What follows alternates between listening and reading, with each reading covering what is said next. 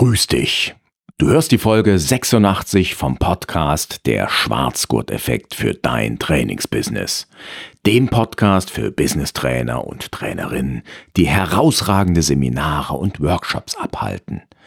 Die heutige Folge trägt den Titel Die Geheimwaffe für Business-Trainer, wie der wichtigste Skill von Coaches dir zu exzellenten Trainings verhilft. Mein Name ist Axel Maluschka. Du erfährst hier ganz nebenbei, was Coachings und Trainings sind, woran du gute Trainings erkennst, ja und welche Fähigkeiten echte Coaches haben, die wir Trainer und Trainerinnen natürlich von ihnen übernehmen müssen.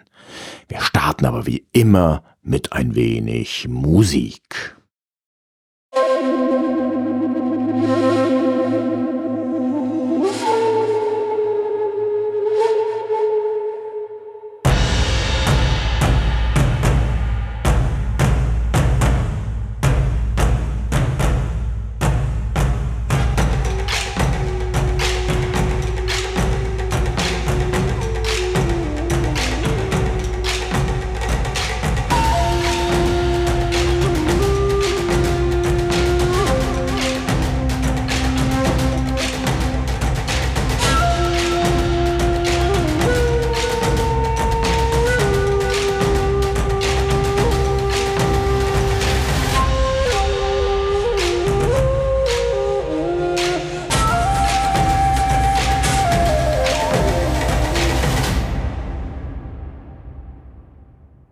Ja, wenn du meinen Podcast live hörst, dann hast du natürlich mitbekommen, dass ich jetzt eine etwas längere Pause eingelegt habe. Die war auch so nicht eingeplant. Das hat sich einfach so ergeben.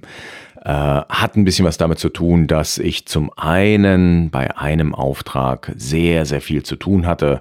Also für die Hochschule musste ich mich im letzten Quartal sehr intensiv wieder einarbeiten in das Thema Statistik, ähm, habe aber laut Rückmeldung der Studierenden das wohl ganz gut hinbekommen und äh, von daher, das war eine ganze Menge Arbeitsaufwand. Ja, dann sind meine Frau und ich auch noch umgezogen, also sind hier auch mit dem Homeoffice entsprechend umgezogen. Das war auch noch mal eine Menge Arbeit. Ich muss ja sagen, ich hasse Umzüge und ähm, ja, von daher hat das eine ganze Menge Zeit gefressen und war auch eine echte Belastung, also sowohl körperlich als auch mental. Ja, dann gibt es eine Neuerung. Ich habe eine Ausbildung und anschließende Zertifizierung zum Smart Business Trainer absolviert in der Zwischenzeit. Äh, das habe ich gemacht bei Brigitte und Ehrenfried Konter-Gromberg. Die beiden sind absolute Top-Experten, wenn es um das Thema smartes Solo-Business geht. Also wenn es darum geht, wie du dein Business von der klassischen Selbstständigkeit, wo du eben Zeit gegen Geld tauschst, in Richtung smartes Business entwickelst. Also wenn du deine Produkte, deine Angebote skalierbar gestalten willst, wenn du sie schlauer gestalten willst, wenn du möglichst viel Unterstützung durch smarte Tools haben willst, da sind dann Brigitte und Ehrenfried echte Vordenker, Vorreiter und haben sehr viele Bücher zu dem Thema geschrieben. Ah, ich war mit denen in der Intensivgruppe und hatte eben jetzt die Ehre, zur Pilotgruppe der Smart Business Trainer zu gehören. Das war echt ein Erlebnis, auch die beiden live kennenzulernen und ja, also sehr inspirierend und ähm, ich denke, die Werkzeuge, die ich jetzt sozusagen in meinem Köcher habe, äh, mit denen ich euch, mit denen ich dir helfen kann, die sind jetzt noch geschärfter und äh, noch besser als vorher. Und wie gesagt, so eine kleine offizielle Zertifizierung durch die beiden Koryphäen, die ist ja auch nicht ganz schlecht. Ja, vielleicht hast du es mitbekommen, vielleicht ist es dir aufgefallen, dass es eine ganz kleine Neuerung hier im Podcast gibt. Ich habe den Titel ein ganz kleines bisschen geändert. Ähm, der Podcast machte genau wie ich so eine Evolution, eine Entwicklung durch in Richtung meiner perfekten Zielgruppe, so dass ich dich wirklich optimal ansprechen kann. Das ist genau die Entwicklung, die ich ja letztendlich auch mit meinen Coaches, mit meinen äh, ja, Trainees sagt man ja nicht, ne? Schülerinnen und Schüler klingt auch komisch, also mit den Menschen, die ich als Trainer unterstützen darf, die Entwicklung mache ich ja mit allen sozusagen mit und ich verhelfe anderen Menschen zu dieser Entwicklung. Naja, und meine Zielgruppe, die habe ich jetzt noch ein Stück weit angepasst, nämlich in Richtung Business-Trainerinnen und Business-Trainer oder eben angehende Menschen, die sich ein eigenes Trainingsbusiness aufbauen wollen.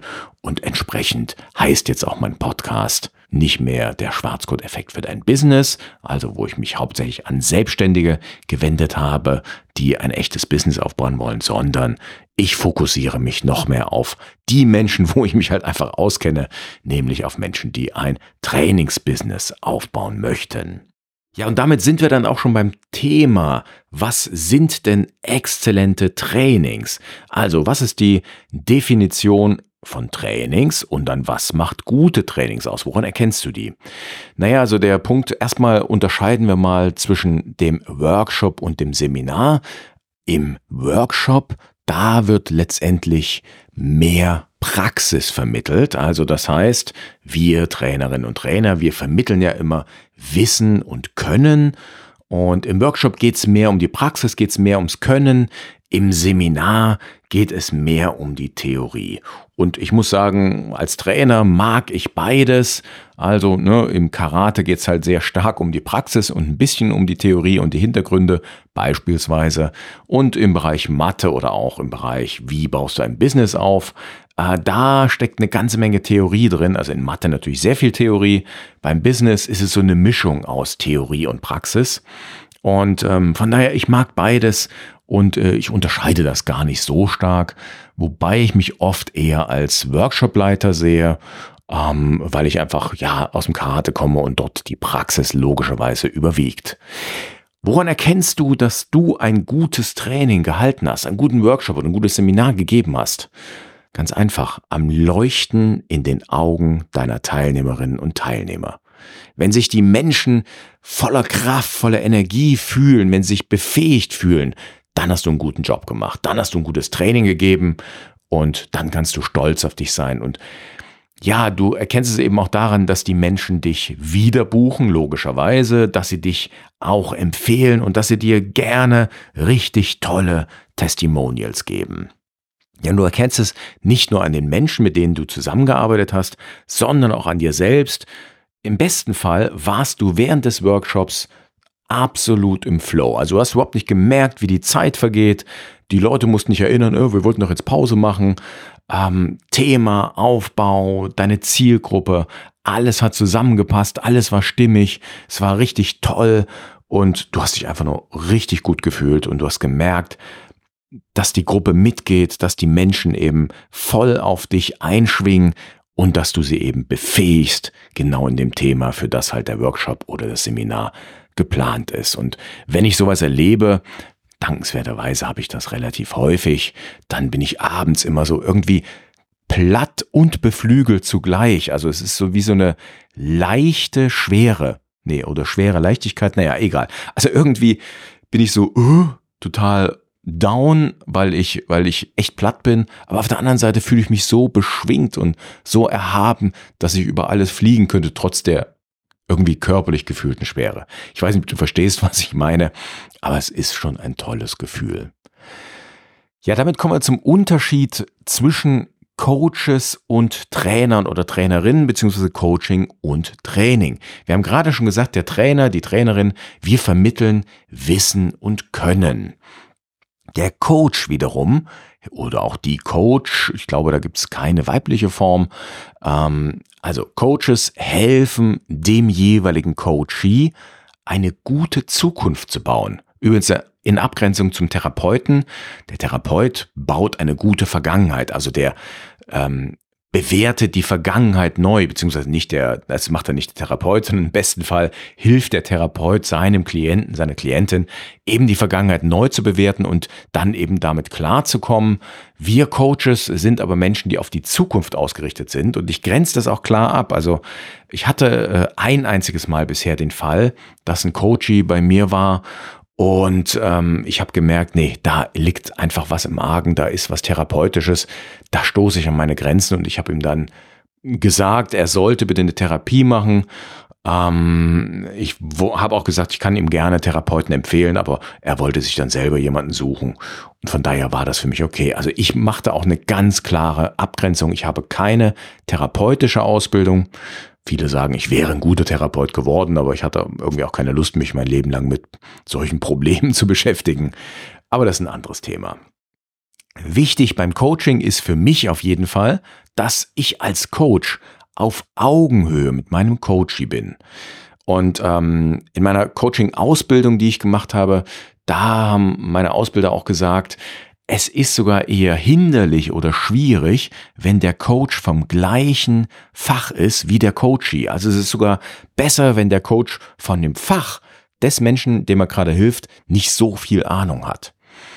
Und ich gebe dir mal ein Beispiel äh, von einer Coaching-Geschichte, die macht sozusagen hoffentlich klar, was ich meine.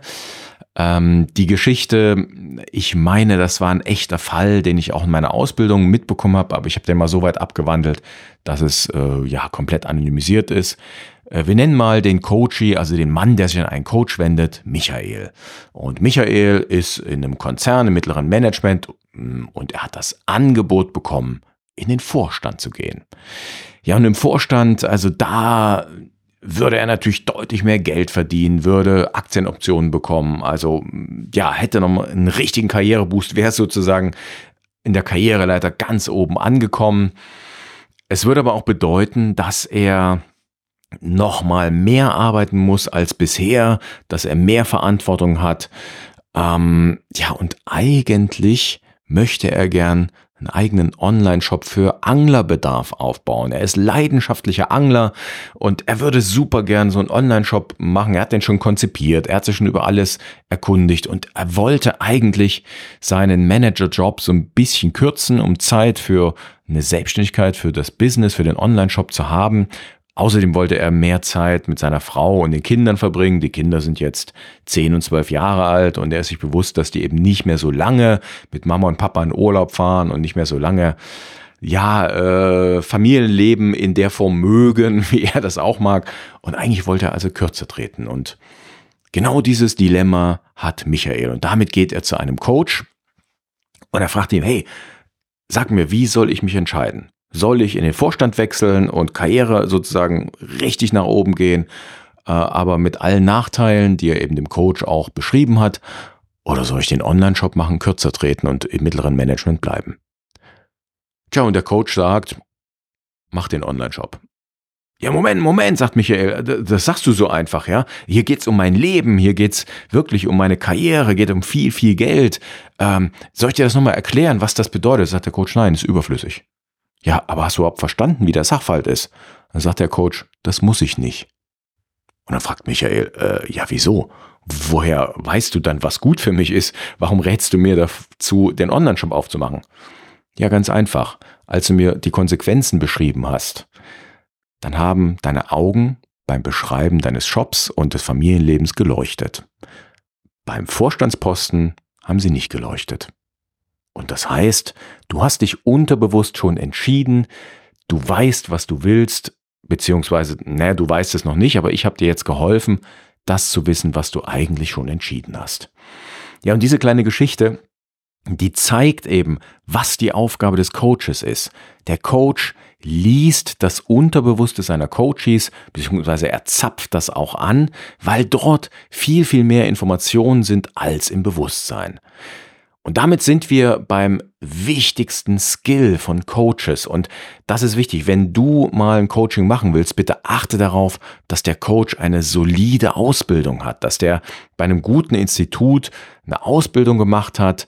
Äh, Coach ist kein geschützter Begriff. Jeder kann sich heute Coach nennen. Also auch so die 21-Jährigen, die sich mal vor dem Lamborghini ablichten lassen und dann sagen, ich bin Money oder Success Coach oder sowas. Ähm, ja, äh, da würde ich eben nicht so viel drauf geben. Guck lieber, wie sind die zertifiziert und auch wie ist die Chemie zwischen dir und dem Coach.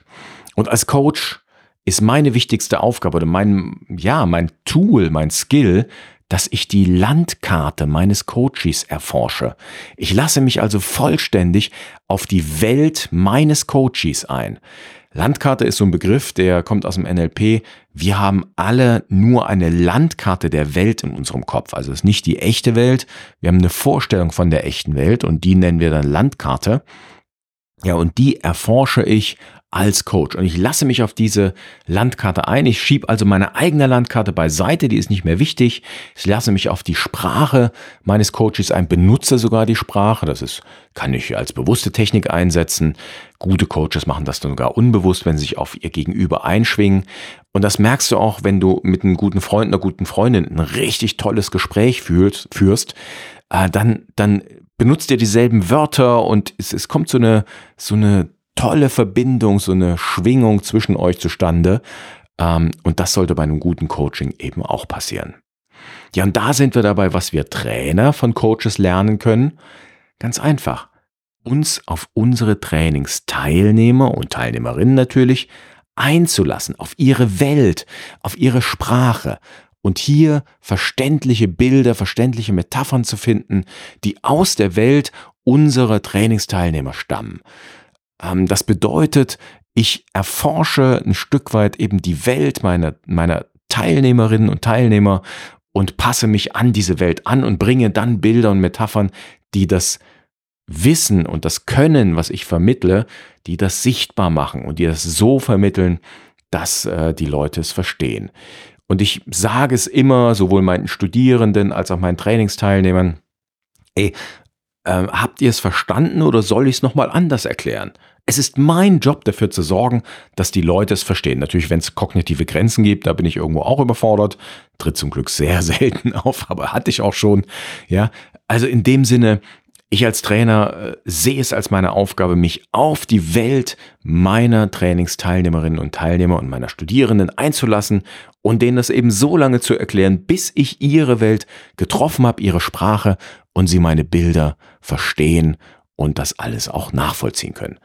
Dabei ist super wichtig, dass ich als Trainer tatsächlich den Menschen auf Augenhöhe begegne. Ich weiß auf dem Gebiet, was ich da gerade unterrichte, was ich schule, weiß ich mehr als meine Trainingsteilnehmerinnen und Teilnehmer. Aber auf anderen Gebieten, da sind die mir wieder überlegen. Ja, das ist halt nur, die interessieren sich gerade für dieses Gebiet oder es steht halt auf dem Studienplan, dass sich dafür interessieren müssen, für Mathe zum Beispiel. Ähm, ja, aber äh, also sie interessieren sich für das Gebiet, nur auf anderen Gebieten sind sie mir überlegen. Ich habe da so ein Beispiel. Ich war einige Jahre in einem sozialen Projekt der Caritas tätig und habe dort äh, junge Erwachsene unterrichtet, da eigentlich so eine Art Lebenshilfe gegeben. Ähm, die hatten halt einen eher schlechten Start ins Leben und natürlich war ich auf vielen Gebieten denen sozusagen voraus, ähm, auch natürlich aufgrund meiner Lebenserfahrung und meiner Ausbildung auch nicht zu vergessen. Aber es gab so ein Gebiet, da waren zum Beispiel die Jungs mir haushoch überlegen. Äh, die haben halt alle an Motorrollern und Mopeds geschraubt. Und das kann ich halt überhaupt nicht. Ich kenne mich da null aus und kann dann nur sagen, auf dem Gebiet sind die mir überlegen. Auf ein, einigen anderen Gebieten wusste ich halt mehr als diese jungen Männer. Und da waren auch ein paar junge Frauen dabei. Schlechte Trainer in meinen Augen sind dann eben abgehoben, die sind arrogant, Sie, sie, ja, vermitteln ihren Trainingsteilnehmerinnen und Teilnehmern das Gefühl, ja, noch nicht so weit und so gut zu sein, wie der Trainer oder die Trainerin gerade ist. ja, Andererseits habe ich festgestellt, dass auch solche Trainer, meistens sind es Männer, die so auftreten, muss man auch dazu sagen, dass auch solche Trainer ihr Publikum finden. Also es gibt Menschen, die brauchen das. Ja, damit sind wir am heutigen Ende angekommen. Ja, nochmal zusammengefasst, der wichtigste Skill ist, dass du als Trainerin, als Trainer dich vollständig auf die Welt und die Sprache deiner Teilnehmerinnen und Teilnehmer einlässt, dass du gute Bilder, gute Metaphern findest und ähm, da auf diese Art eben das vermitteln kannst, was du vermitteln willst. Und diese Fähigkeit haben gut ausgebildete Coaches auf jeden Fall. Das können wir uns von Coaches abgucken. Ich habe das Glück, dass ich ausgebildeter Coach und Trainer bin, also insofern konnte ich das ganz gut verbinden. Ja, zum Schluss möchte ich noch auf eine ja, Meinung einer Coaching-Teilnehmerin von mir verweisen. Ähm, das möchte ich einfach mal vorlesen. Sie hat mir das Testimonial zukommen lassen. Äh, ich habe mit ihr ein Coaching gemacht zu ihrem Business und äh, sie hat mir zurückgeschrieben, mein noch junges Unternehmen möchte ich so aufstellen, dass ich von der reinen Zeit gegen Geldarbeit der Klassiker in meinem Sektor, zu einer Skalierbarkeit meiner Angebot komme. Schon in der ersten Coaching-Session sind dank Axels gezielter Fragestellung und seiner Erfahrung mit Smart Business-Konzepten bei mir einige Knoten geplatzt. Ich kann nun einige Ideen weiterverfolgen, auf ihre Markttauglichkeit abklopfen und motiviert und bestärkt in deren Umsetzung gehen. Danke, Axel. Und das Zitat stammt von Anna Hoffmann und sie ist selbstständige Papierrestauratorin. Äh, fand ich sehr schön. Das Coaching war sehr angenehm. Ich habe mich gefreut, dass ich ihr da so ein bisschen helfen konnte, dass sie tatsächlich so einige Denkblockaden lösen konnte, in neue Richtungen denken konnte.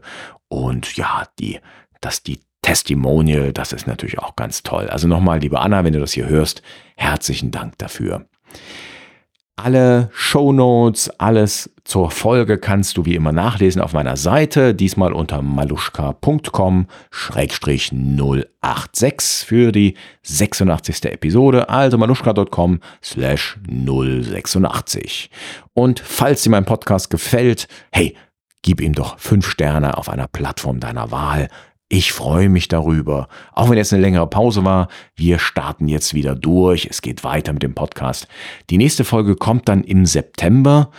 Und ja, ich freue mich drauf, wieder mit dir hier Podcast-Folgen zu machen, beziehungsweise zu hören.